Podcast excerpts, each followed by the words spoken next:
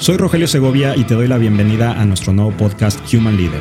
La traducción al español es líder humano, pero partimos del hecho del ser, y es que somos un conjunto de aspectos lingüísticos, emocionales y corporales que nos representan, y que a la vez con ellos interpretamos nuestro alrededor. Human representa el ser, el término para comprender la existencia humana, ser en el mundo, ser uno mismo, ser humano. El signo distintivo del liderazgo es su humanidad. Para ser un líder, primero hay que aprender a ser humano, a conectar con los otros y trascender a través de ellos. Human Leader. Hola, ¿cómo están? Bienvenidos a su podcast Human Leader. Pues ya estamos llegando al episodio número 10 y el día de hoy tenemos a un super invitado de lujo. Estamos eh, platicando acerca del futuro que estamos soñando y hoy vamos a hablar acerca de cómo construir un mejor futuro. Y déjenme les platico que el día de hoy tenemos como invitado a Egder Hernández. Egder actualmente estudia relaciones internacionales en la Autónoma de Nuevo León es emprendedor desde sus 18 años cuando puso su primer negocio y en el 2017 se convierte en director de Hull Price Competition dentro de la Autónoma de Nuevo León, que es el evento de emprendimiento social más importante del mundo. Además, Egder es conferencista en TEDx Garza García, donde ahora es curador de contenido y actualmente se dedica a dar talleres para la empresa Disruptives. Yo a Edgar y bienvenido Edgar, gracias por estar aquí con nosotros. Lo conocí hace dos años cuando participé en, TEDx y pues fue buenísima esa experiencia, pero a mí lo que más me sorprendió, imagínense que sale en, la, en una página de Facebook la convocatoria y yo traía la inquietud de, de participar, entonces me registro súper pro el, tema y tenías que llenar un chorro de información y luego grabarte con un video y lo mandas. Y de repente me llegó la confirmación de que estaba invitado y para mí fue así como que, wow, súper contento. Y, me citan, me llega un correo y me dice, tú me lo mandaste precisamente. y me dice, oye, soy Egder Hernández, este, soy curador de TEDx y pues queremos tener una, una reunión contigo el sábado este, ahí en una placita, en un café, y creo que nos quedamos de ver, pues a las 10, 11 de la mañana. Entonces, me acuerdo que llego y, voy a conectar otra vez con un capítulo bien interesante que tuvimos el episodio 2 de sesgos inconscientes. Llego al café y estaba casi vacío, había creo que una o dos mesas ocupadas y volteo a ver, volteo a ver. unos niños ahí. Pues, en una mesa había unos niños y en otra una pareja. Y la pareja estaba medio noviando y creo que dije, bueno, aquí no es. Y unos niños, dije, no, bueno, déjame le marco. Y donde le marco y timbre y te timbra, dije, ay, ya te vi. Ay, ya te vi. Estás ahí afuera. Son los niños. Son, los niños. Entonces me súper sorprendió positivamente. Yo no esperaba encontrar TEDx. Dije, voy a encontrar este, señores, de mi edad. Y no, encontré, pues, chavos de tu edad. Tú tienes 23, años, tenías en aquel entonces 21. Eh, todos estaban estudiando todavía. Y la verdad es que fue una una eh, eh, experiencia para mí padrísima el estar con ustedes y dije, wow, o sea, impresionante que desde jóvenes, desde tan chicos, estén haciendo estas cosas y luego nos empezamos a conocer más y veo lo que estás haciendo y te sigo en redes sociales. Aparte estás haciendo ahorita un podcast, pero te sigo en redes sociales con lo de Disruptives y, muchas cosas. Entonces, dime, ¿qué, es lo que te inspira? O sea, neta, tienes 23 años, yo a 23 años estaba estudiando como gusabio en la biblioteca y terminando la carrera. Este, pero tú aparte de estar haciendo esto, estás haciendo un chorro de cosas. ¿Qué te inspira, Egder? Mira, las... No, pero primero, muchísimas gracias por la, por la invitación. Yo creo que fue increíble el poder conocernos. El hecho de que tan jóvenes podíamos tener la oportunidad de desarrollar este tipo de proyectos. Y yo ahí también llegué de la nada. O sea, yo también tenía la misma perspectiva. Y yo siendo joven de que no, las personas que han de estar aquí van a ser súper grandes, ¿no? Pero la verdad es que la iniciativa y la voluntad de hacer las cosas fue la que reinó dentro de ese proyecto. Y fíjate que a mí lo que me inspiró a moverme en muchas cosas desde pequeño es que no sabía qué quería hacer con mi vida. No sabía qué quería dedicarme. Y yo creo que en un punto esa duda, esa incertidumbre, me movió a Cuando dices desde pequeño, ¿qué edad estás hablando? Desde pequeño estoy diciendo que hay una comparación que hay niños que están en la primaria y de que no, yo voy a ser doctora, yo voy a ser abogado como mi papá, o yo voy a ser maestra, yo voy a ser maestro, etc. Yo nunca supe estaba y ya había terminado la preparatoria también y no sabía qué quería estudiar. Entonces ya, ya estabas grande. ya estaba 16, grande. 17 Entonces, años. Sí, desde pequeño hasta la prepa nunca supe. Nunca supe qué quería estudiar, qué me quería dedicar. Pero pasó algo interesante. La familia paterna que tengo es, son maestros. Sí. Entonces mi papá me dice, pues, la vieja confiable, mijos. Sé maestro, ¿no? Sé la maestro, tradición. sigue la tradición, sigue la, sigue la línea, no la rompas. Entonces me meto a estudiar educación. Sí.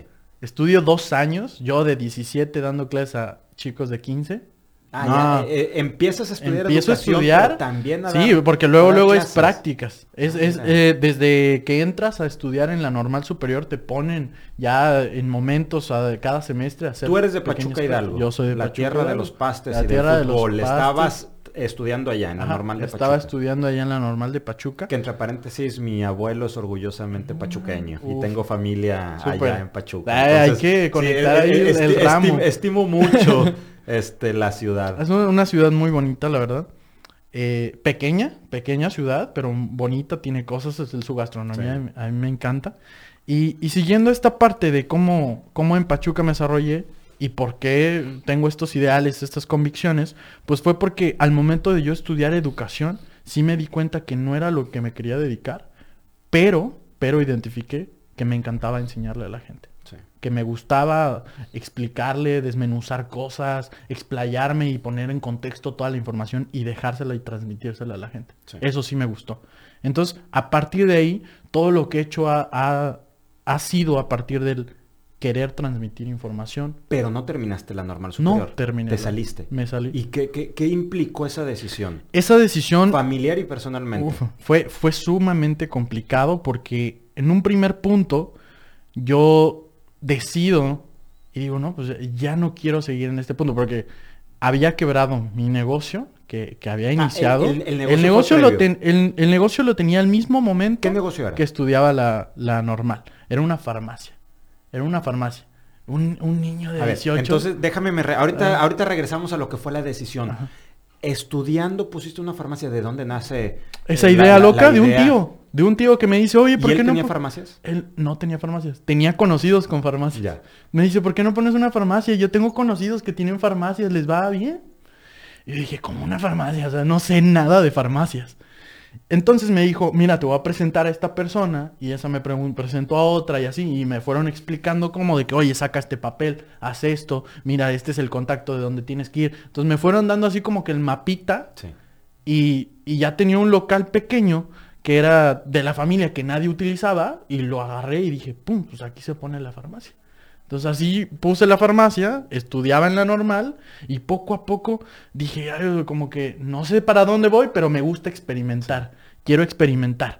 Y en esa parte creo que todos hemos tenido algún conocido que es, es de este tipo de personas de, oye, ¿no quieres ganar dinero desde tu celular con dos sencillas aplicaciones, etcétera? Sí, sí, sí. Entonces, cuando vi que varios amigos estaban metidos en ese, en ese mood, me dijeron, es que tienes que ser emprendedor, tienes que ser emprendedor. Y ahí fue cuando me cayó el chip, emprendedor, ¿qué es emprendedor?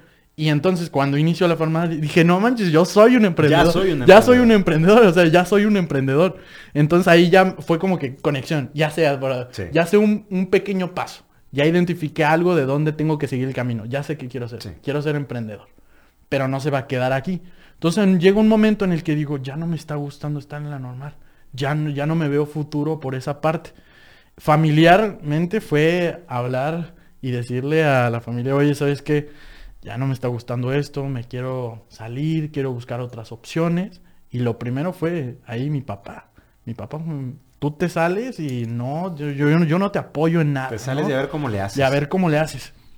Y es algo también a veces, eh, digo, para mí ya es sencillo contarlo, pero Sí. me vine a escondidas aquí a Monterrey a, a aplicar para una carrera. ¿Y Tú- cómo surge esta, esta, esta idea?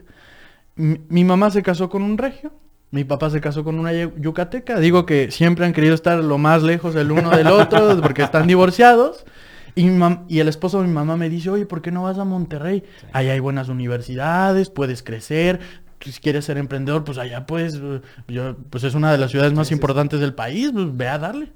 Y así es como a escondidas de toda la demás familia, me vengo acá a Monterrey y digo, pues, voy a ver qué carreras, vengo a ver las ¿Y universidades. les dijiste que venías de vacaciones Eh, o agarraste me, tu maleta? me escapé de y que en un la fin de madrugada, semana. Me este, escapé un fin, un, un fin de semana. De hecho, les dije a varios familiares, les dije que estaba enfermo, que no podía salir de la casa, que, que encerrado. Y hay veces que, que en esa parte personas pueden decir, ah, es que, que irresponsable. Y yo creo que tam- no hay una irresponsabilidad cuando son las verdaderas decisiones que tienes que tomar en tu vida. Pero Porque esa- fíjate, de- desde, la, desde la perspectiva eh, del constructo social a lo que estamos acostumbrados, tú venías cargando dos fracasos. Venías cargando el fracaso de la farmacia y venías cargando el fracaso de, de, de la carrera. ¿Tú lo veías como fracaso? Yo lo veía en ese como... momento? Yo, yo lo veo sí como dos trancazos y súmale un, un tercero que, que es emocional. Que es más emocional fuerte porque fallece mi abuelito. Y mi abuelito desde pequeño fue como lo máximo. Esa, esa persona, mi, mi pilar. Eh, yo digo que mis abuelos eran mis verdaderos papás, ¿no? Sí. O sea, que estuvieron ahí siempre conmigo. Entonces, yo siempre identifiqué que esos fueron los tres trancazos que me dio la vida y me dijo, a ver si te levantas y sigues adelante. El que ya no quisiera estudiar educación, el que quebrara el negocio y el que falleciera mi abuelito fue como que un descontrol emocional, pero no me sentía fracasado. ¿Qué, qué fue lo que te hizo, lo que no te hizo quebrarte? O sea, ¿por qué no te quebraste? Por una parte, sí requerí apoyo. Eh, el apoyo que, que concentré fue totalmente en mi, en mi mamá. Sí. Mi mamá fue, es una mamá luchona, esas que te apoya, que te hace que te levantes y que te hace que, que te sientas como Aquiles, como, Sí. eh, como héroe, como Dios. O sea, es, es una mujer que, que con las palabras te forja y te levanta, ¿no? Entonces, mi mamá me dio mucha fuerza en ese sentido. Y, y también el hecho de que dije, me voy a sentir mal un día y al día siguiente es, es, es un cambio. Sí. Y a pesar, y puedo decir un día, pero no, fueron semanas las que, que- que pasó eso. Pero te diste permiso de Me di permiso de sentirlo, de sentirlo, o sea, no es como una emoción reprimida, o sea, siéntelo porque pues, eso, esto es vivir, eso es vivir. Y a partir de eso fue de, no, oye, ¿sabes qué? Ya. Sigue. Tenías en mente checar lo de Monterrey, ya, ya, ya, este, checaste las universidades y todo, pues, dale, adelante. Y te Toma vienes a. Monterrey y decides este, estudiar aquí en la Autónoma de Nuevo. León Relaciones Internacionales. Relaciones internacionales. Eh, ya estudiando en, en relaciones internacionales hay, hay un tema ahí fundamental porque veo la universidad como un apalancamiento Sí. para nuevas oportunidades, ¿no? Es el último escalón o peldaño que te permite el mercado. O sea, es como un escudo protector último antes de entrar al mercado Sí. de lo que es la vida, ¿no? Entonces, en ese punto, ahí la universidad para mí fue, fue como que ese, ese escaloncito. Y fuera de eso, luego, luego empecé a conectar con gente. No conocía a nadie aquí en la ciudad. No conocía a nadie. Empecé a agregar gente así de que en Facebook random. De Monterrey, de grupos y cosas así. Y poco a poco fui compartiendo a los lugares a los que iba. Oye, hay un evento en un edificio. Oye, en, puede en la Macroplaza. Oye, acá en Fundidora. Oye, en San Pedro va a haber un, un- un- una ruta de museo o algo así. Entonces iba compartiendo información como si fueran artículos. Sí. Y a los dos meses me escribe una editora web de una revista. Me dice, oye, me, me gusta lo que, lo que escribes. ¿Por qué no escribes para esta revista? Y pásame de que tú- algunas notas que hayas escrito y todo. Y ahí fue cuando dije, no, pues el poder de compartir. Las ideas tienen un poder fundamental. Y ahí fue cuando dije, quiero seguir con esa línea Sí. de compartir información y de enseñarle a las personas. Entonces ahí inicia esa trayectoria que fue, me fue llevando por más cosas. ¿no? Ya. Y luego te metes a este tema de emprendimiento social, donde fuiste Ajá. director. ¿Qué es? Es, es una competencia de emprendimiento. Es un eh, de emprendimiento social. El emprendimiento social justamente es la delgada línea entre las organizaciones sin fines de lucro, una, una fundación podría ser, y las empresas con ganas de generar ganancias, ¿no? Sí. Entonces, el emprendimiento social lo vemos como esa delgada línea, ¿no? Eso que converge en medio de los dos, que te permite generar ingresos, pero también lo estás haciendo por una causa. Sí. Y ahorita, más, más adelante, te voy a ir contando por qué, eso, por qué todo esto tiene sentido con la personalidad y, y mis fortalezas, ¿va? Pero dentro de esto, el emprendimiento social fue una competencia que ah, yo me encargaba de dirigir aquí en la Universidad Autónoma de Nuevo León. Competían proyectos de emprendimiento acordes a un tema y el ganador de esta competencia se iba, se iba a una final regional en Boston, en San Francisco o en Ciudad de México o en otros lugares para competir con otras universidades a nivel nivel mundial, ¿no? Entonces fue una increíble experiencia, me tocó competir en Ciudad de México, llevar equipos y yo ser el, representante por organizar el evento. Eh, fue una, una grata. Y luego, ¿cómo llegas a TEDx, que es donde yo te conozco, TEDx Garza García, a ser primero conferencista y luego curador? Dentro de, de esa parte donde empecé a escribir, me topo con una idea que es un polímata. Un polímata es un... Eh, eh, la palabra más cercana que tenemos es políglota, ¿no? Que es una persona que sabe de diferentes idiomas, pero polímata es una persona que se adentra a diferentes áreas del conocimiento en su día a día, ¿no? Lo tenemos eh, en ejemplo en el Renacimiento. bueno, antes de eso los griegos, luego el Renacimiento y ahora lo vemos con los empresarios acá eruditos de que pueden hacer diferentes cosas y ninguno terminó la universidad, ¿no? Es, eso como un ejemplo ahí. Pero en esa postura yo empiezo a meterme en, ese, en, el, en el tema o en el concepto de qué es un polímata, cómo podría ser un polímata. Yo quisiera ser un polímata a lo largo de mi vida, quisiera y documentarlo, ¿por qué no comparto más cosas sobre eso? Ya en la revista, ya con lo que tenía, con mis conocidos empecé a generar un poquito de influencia, con, con chavitos de la misma universidad. Y, y poco a poco, después veo la convocatoria de TEDx. Veo una convocatoria de TEDx, el mismo proceso como, como tú ahí. Y digo, ¿qué, qué idea? O sea, ¿de qué voy a hablar? Digo, pues estoy en el trayecto de, que quiero ser un polímata y quiero compartir información. Pues vale, este es el momento adecuado, hay que darle y sobre, sobre la idea, ¿no? Entonces vamos a hablar de los polímatas y cómo a partir de la universidad puedes no cerrarte oportunidades y puedes documentar para que en el futuro te conviertas en un polímata. Y así es como llego a, la, a las charlas TEDx y justamente fui aceptado, igual en una entrevista, conocer al equipo. Fue un proceso proceso muy, muy intenso porque ese semestre que tenía de la universidad, o sea, llevaba ocho materias, aparte dirigía este proyecto de Whole Price, que era la competencia, luego aparte escribía para la revista, luego aparte estaba iniciando a dar talleres de comunicación efectiva, entonces era, o sea, todos mis días era de que levántate a las 6 de la mañana y duérmete a las 10 y para todos lados. Y aparte tienes que prepararte para tu charla TEDx que va a ser de aquí a seis meses, pero pues ya tienes que ir calando y cómo y esto y cómo funciona y qué vas a decir y cómo lo vas a contar. Entonces fue un proceso de los más eh, laboriosos que he tenido en mi, en mi carrera. Tanto ahorita ya lo veo como profesional, estudiantil y de todo. Y aparte foráneo en la ciudad, entonces era de que de todo. Yo le hacía de todo ahí. Entonces fue, fue algo complicado, pero la Y si no fuera suficiente, después te quedas como curador. Sí, el, equipo fue de, oye, pues, nos encanta tu actitud, eh, conectaste demasiado con el equipo, oye, ¿sabes qué? Te vamos a tomar a consideración y sé parte del equipo, sé curador de contenido acá en, la plataforma y ayúdanos a que esto se, pues, se siga expandiendo. Y luego, todavía no acabas la carrera, estás en tu proceso y fundas otro negocio que es Disruptive. Sí, en, esa parte está súper curioso. Porque, bueno, ahí de hecho no, lo fundé yo per se, fue, fue un amigo que se llama Roberto Molina, la persona que lo, que lo funda, pero ya estábamos trabajando juntos en el tema de talleres, ¿no? Entonces... Que es con Legos, ¿verdad? Ajá, con Legos, ¿no? Entonces, eh, ya después, justamente yo no estaba buscando esta parte de vamos a desarrollar una empresa o vamos a hacer cosas así pero él fue el que metió la chispa y él fue de que, oye, esto, o sea, si ya lo estamos haciendo, hay que meterle el doble y hay que llevarlo a muchísima gente, porque el fin último va a ser ayudar a las personas. Y tres objetivos que perseguimos ahí y que los he conectado fielmente con mi vida es el primero que busquemos hacer las cosas de manera diferente. Si busquemos la palabra como tal disruptivos, que busquemos romper el status quo, quitarle la venda de los ojos a las personas, eh, compartirles conocimiento, como que el conocimiento es poder, el poder de influir, el poder de actuar, de hacer las cosas.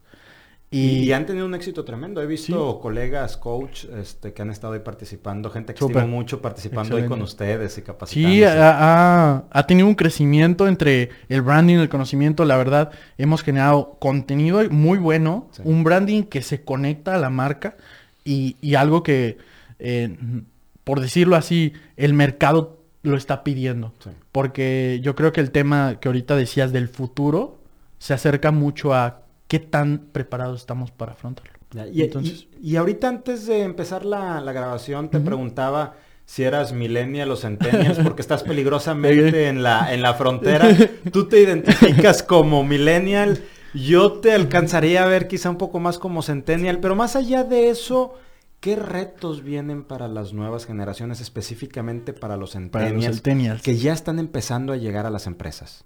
Mira, fíjate, es un tema curioso, importante, y voy a ser objetivo, voy a ser frío, a pesar de que soy un optimista del futuro, un optimista económico del futuro. En esta parte entendemos que el mercado, cómo funcionan las cosas ahorita parten de un modelo que en siglas en español es VICA, en inglés BUCA, que el modelo VICA aparte de que actualmente el, mundo en el que vivimos es volátil, incierto, complejo y ambiguo.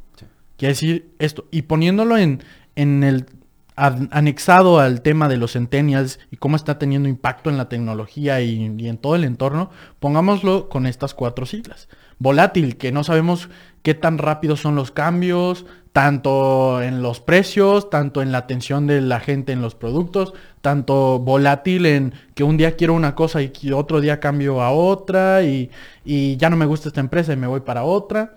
Luego en la parte de incierto, que el futuro está siendo impredecible.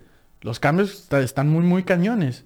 Y incierto es que nadie lee el futuro. Nadie sabe qué va a seguir. Y el tema de impacto de las tecnologías ahí, hace que unos tres años salió que Pokémon Go y de Pokémon Go ahora ya tenemos filtros en Instagram que todos los chavitos se la pasan con los filtros y ahora el super trending de TikTok. Cuando nadie sabía que TikTok iba a despegar, ¿no? Solamente unos gurús por ahí que lo que, que dijeron, no, va a despegar, va a despegar pero que se han vuelto trending y que son temas que, que, poco a poco están en la cultura a pesar de que no somos conscientes que están afectando.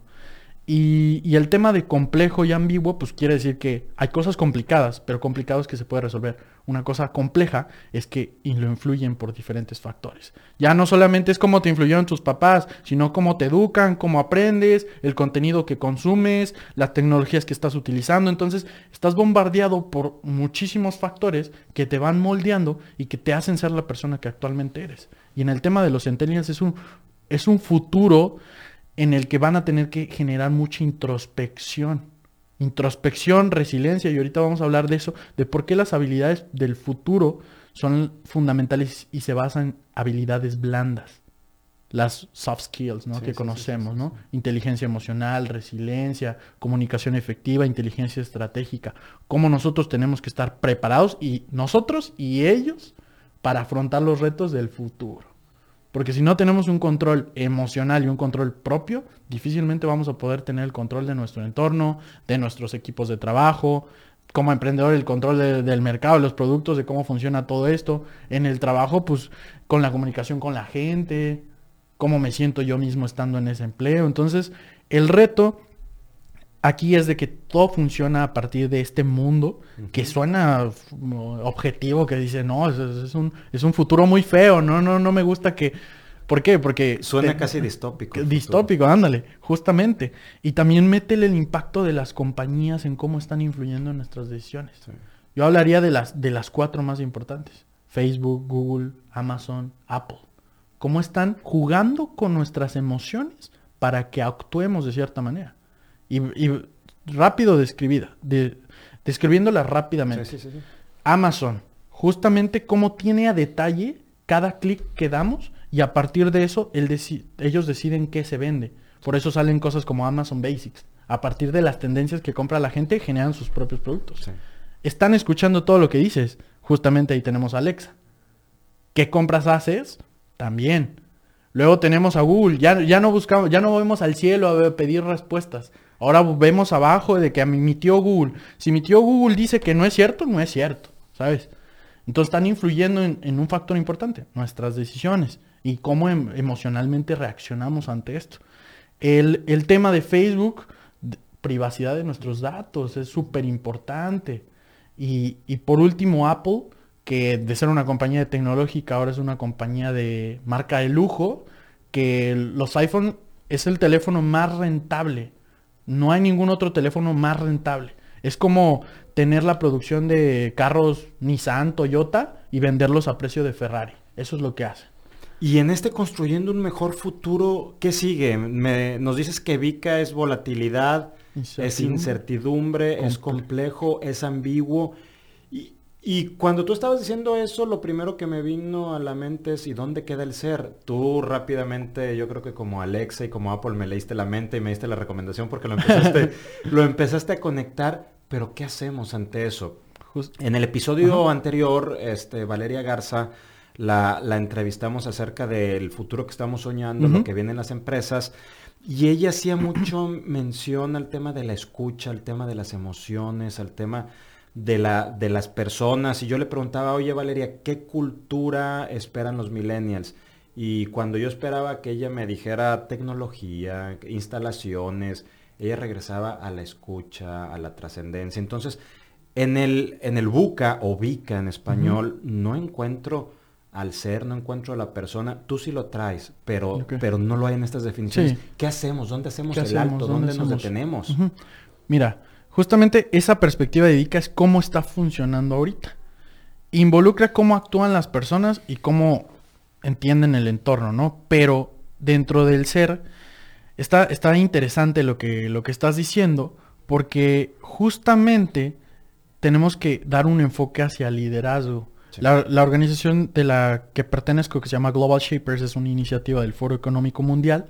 Parte y ahorita en su reunión de en Suiza, en Davos, acaban de sacar eh, que ya nos habían plasmado un, círculo, un círculo pequeño en donde identifica cuáles son los valores que tiene que tener toda persona que, va a partir del liderazgo. Y si tenemos en cuenta que el liderazgo son pequeñas personas y en una en, un, en una campana, en un diagrama, justamente la mayor cantidad de población, no todos desarrollan el liderazgo. Solamente un, pequeño porcentaje son los que concentran el mayor, la mayor cantidad de liderazgo. Entonces, si tenemos que generar cambios, es generar cambios en los líderes para que poco a poco los vayan dispersando y se genere un cambio mayor. Pero en esa parte de liderazgo, yo creo que entra mucho, primero, esa integridad que tienes con con las personas, o sea, contigo mismo, que tú seas coherente con lo que estás pidiendo. Y lo que decía Valeria justamente es esa introspección. Lo que te decía hace rato, de, que los centennials van a tener un gran reto en que tienen que hacer introspección ellos para conocerse a ellos mismos. Tienen que conocerse para ver cómo también funciona el entorno. Conocerse a uno mismo y luego conocer cómo funcionan las demás personas para tener el control de las emociones. Pero dentro de este rama de liderazgo, también vamos a partir de la idea de que tenemos que ser honestos. ¿Qué puedo, qué no puedo hacer? ¿Qué capacidades tengo? ¿Qué quiero hacer? Pero esto es un tema, lo, que menciono ahorita es un tema más como de, de, los valores que persigue un líder. Pero en tema más emocional, que, que creo ahí va más para la respuesta, que, que dices, es que el ser humano y justamente ahorita esa generación es la que no busca un crecimiento económico, no busca un, una satisfacción de, de, generar dinero como tal per se, sino es aquello que le genere un bienestar. Ese es el reto. Que busquen aquello que les haga feliz, no aquello que vieron en redes sociales, de que si el millonario, que si el carro, que si esto. No, no, no, que por eso tienen que tener esa introspección. ¿Tú sientes que toda tu generación tiene ese pensamiento tan claro como lo tienes tú? No, no, no lo tienen. No lo tienen. Eh, ¿Y qué podemos hacer?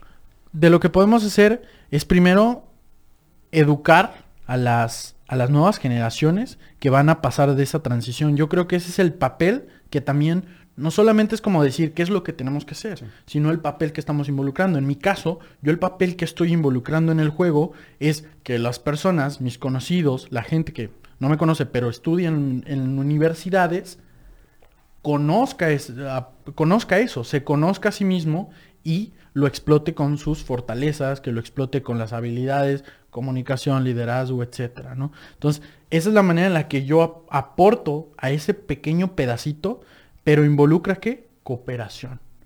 Porque yo ahorita puedo decirte, esto es lo que yo estoy haciendo, pero sí, ¿qué podemos hacer en conjunto? Porque ese también va a ser un reto, el poder colaborar con más personas. Así como a nivel macro es cómo colaboran las empresas, el gobierno y los ciudadanos, a nivel micro es cómo colaboramos, no sé, desde la junta de vecinos, de qué está mal en la colonia. En la familia. Oye, ¿sabes qué? mis papás están pasando por un problema. ¿Cómo yo soy empático ante esas situaciones? Oye, mi hermano, ¿en qué lo ayudo? O sea, colaborar entre, entre todos. ¿Para qué? Para buscar un bienestar. Entonces yo creo que ahí esa parte se centra en colaboración. Lo que me preocupa, Egder, es cuánto nos vamos a tardar. El Foro Económico Mundial, ahorita que lo mencionabas, fue creado hace 50 años como una corriente para sensibilizar a las empresas, para, para crear esa idea que data de principios de los 70, de que el objetivo de una empresa es solamente generar dinero y no más. Y entonces el foro económico, aunque poca gente lo sabe realmente, la idea es cambiar todo eso. Y apenas el año pasado la Business Roundtable, la asociación más importante de directores generales de Estados Unidos, cambia sus fundamentos o su declaración donde dice, bueno, nosotros como empresas también tenemos eh, la responsabilidad con nuestras comunidades, con nuestros colaboradores, con nuestros proveedores, con nuestros clientes, pero se tardaron 50 años en hacer esa declaración y el mundo buca y cada vez más complejo.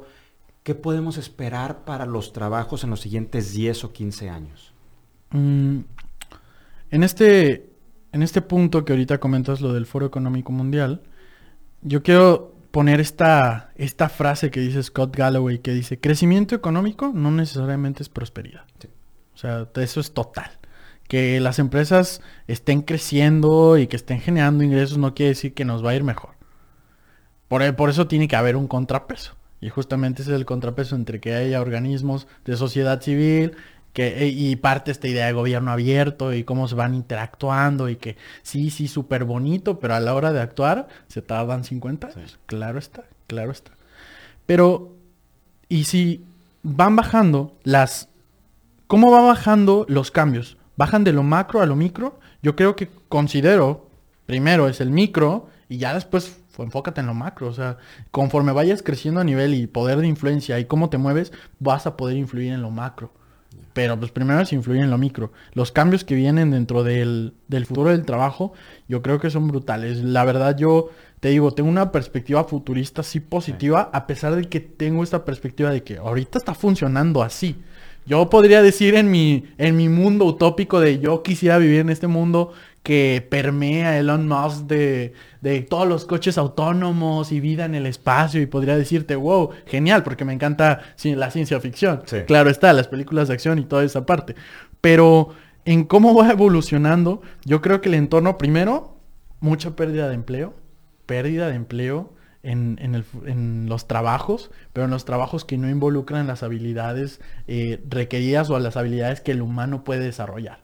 Porque hasta ahorita la tecnología no ha, no ha llegado tan a un grado para sustituir completamente per se el, labor de un humano.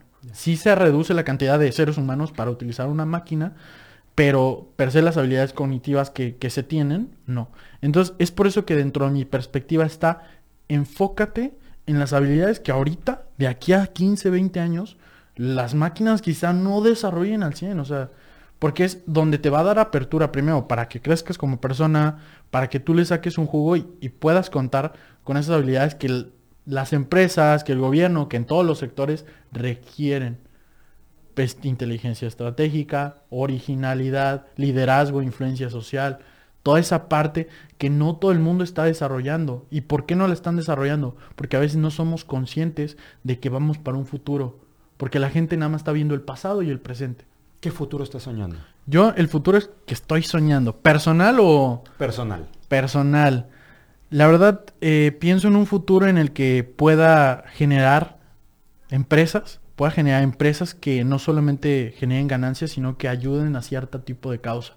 Y parto de esta idea de lo que aprendí de emprendimiento social, donde justamente la causa ahorita a la que estoy radicando es el tema de capacitación. Porque justamente eh, la OSD en, 2015 saca un informe que dice que México es 70%, menos, 70 menos productivo que, los, que Estados Unidos y los países que forman parte.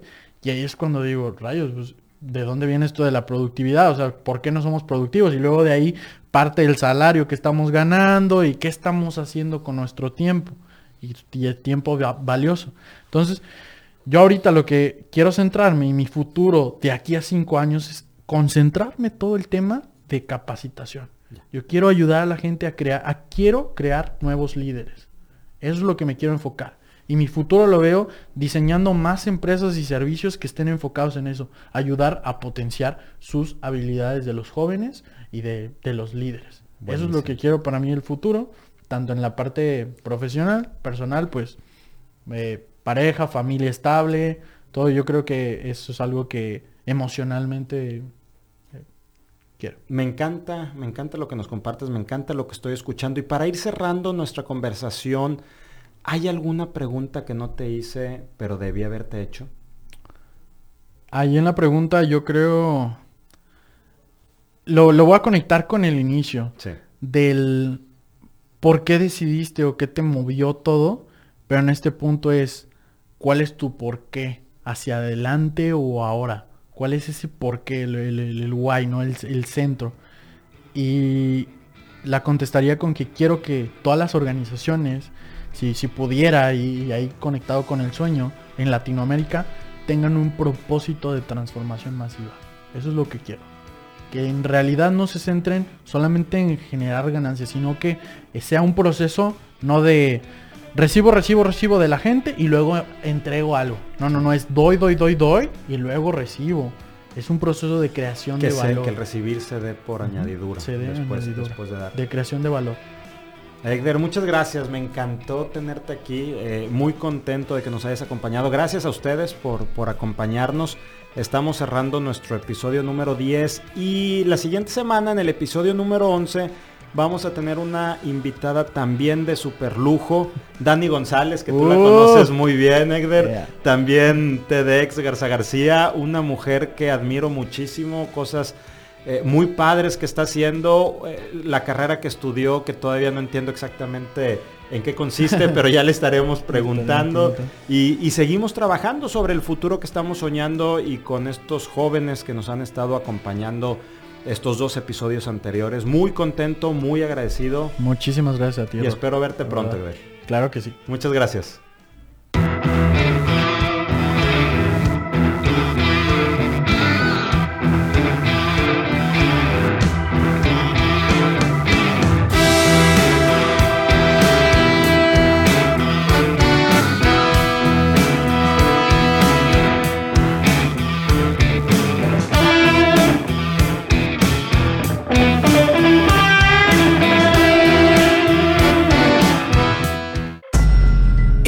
Producción de Incu.